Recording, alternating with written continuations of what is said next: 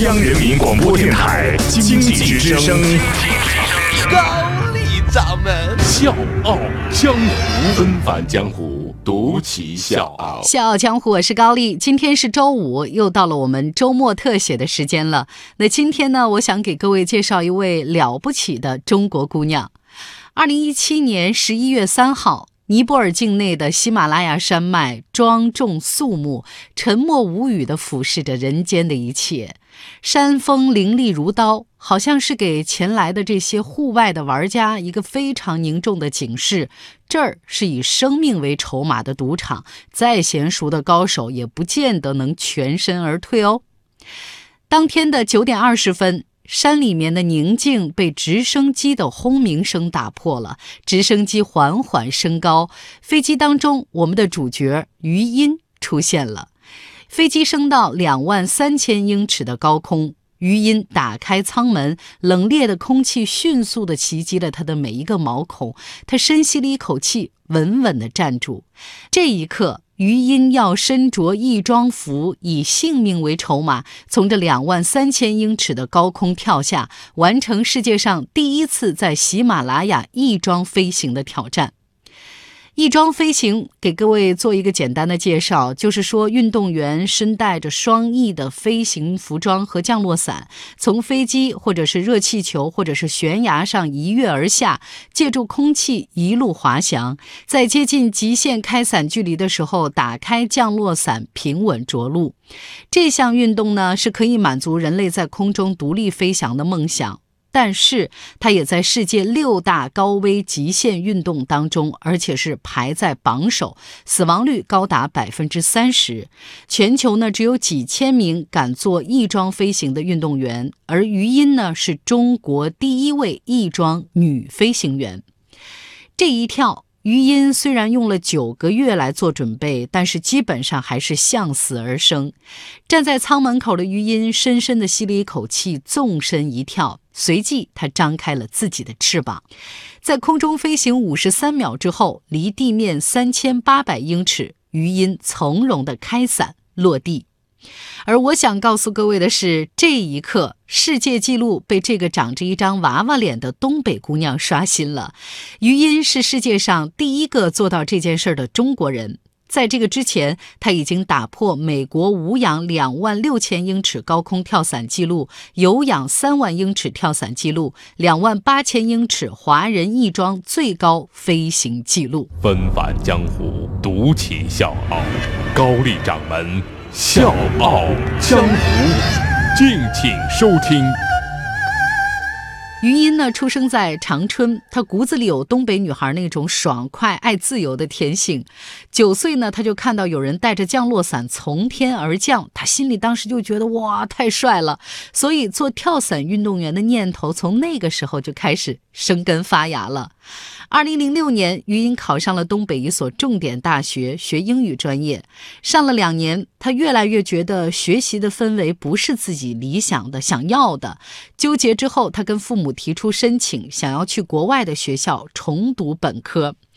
父母说：“你要出国留学呢，我们也支持，但是我们没法帮你。要是你没有能力，你就在国内好好念书。”靠着内心的那点倔强，余音自己去申请了学校。最后呢，申请到了亚特兰大南方理工学院，从大一开始重读，学费呢是家里出了一半，另外一半呢他自己靠打工来赚。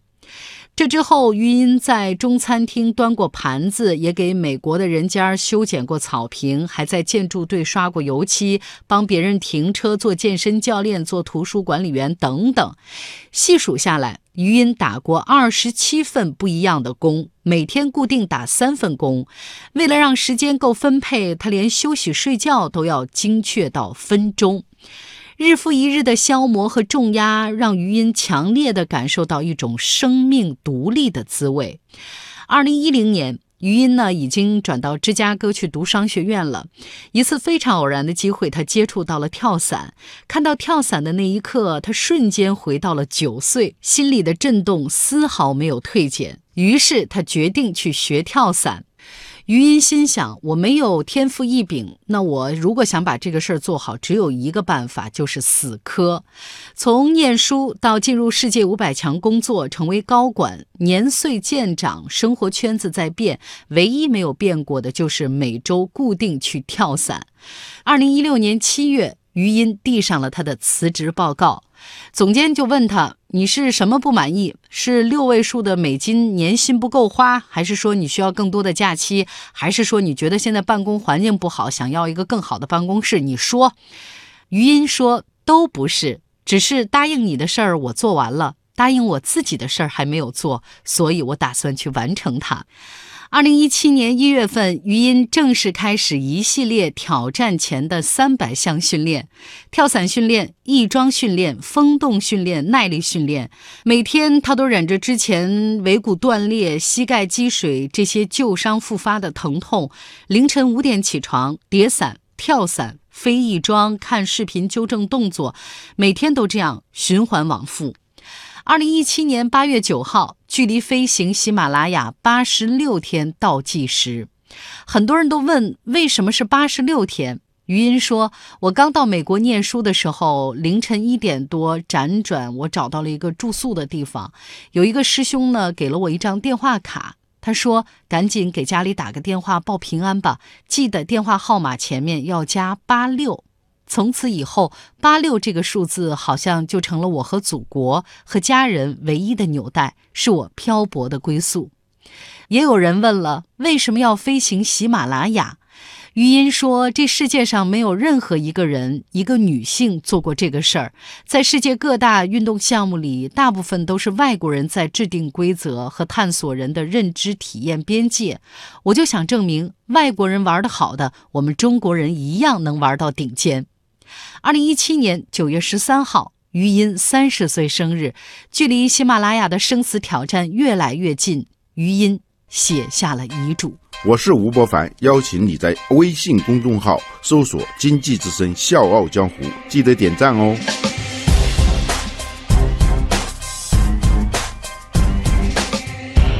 余音的遗嘱里说：“遗体能用的都捐了。”不能用的就都烧了。由我的学生们带上我的骨灰盒，在天空中跳伞，让我的骨灰能够洒向天空。从尼泊尔境内喜马拉雅山路开始徒步，每天二十公里，从海拔两千多米爬到四千多米，全程就像一场苦修。爬到第三天的时候，每走一步，身体都会剧烈的撕扯，好像在宣告无法继续。一个月之后，余音成功飞行喜马拉雅，他让中国载入了世界跳伞史。就在外界为他欢呼雀跃、鼓掌的时候，余音平静地回到了自己的跳伞学校。这是他在美国开的唯一一家华人跳伞学校。同时呢，他继续指导中国国家跳伞队的训练比赛。余音的这所跳伞学校呢，是二零一六年底开的。他坚持只招收中国学生。他说：“我刚学跳伞的时候呢，因为是华人面孔，因为是女孩，没人瞧得上我，没人教我。但现在，我想以自己的毕生经历来教中国人学跳伞，让世界都知道中国跳伞不光只有一个余音。其实这世上有很多人都本能的在世俗之外探索一些其他的东西，甚至呢是不惜付出生命的代价。至于为什么，余音给了一个非常好的解释。”他说：“人生是为了找寻自我，这并不是现实功利世界可以衡量的价值，它是一种天性，一种对未知世界的探寻。只要活着，就会继续。”小强，我是高丽，祝你周末愉快，下周见我要用你最不管。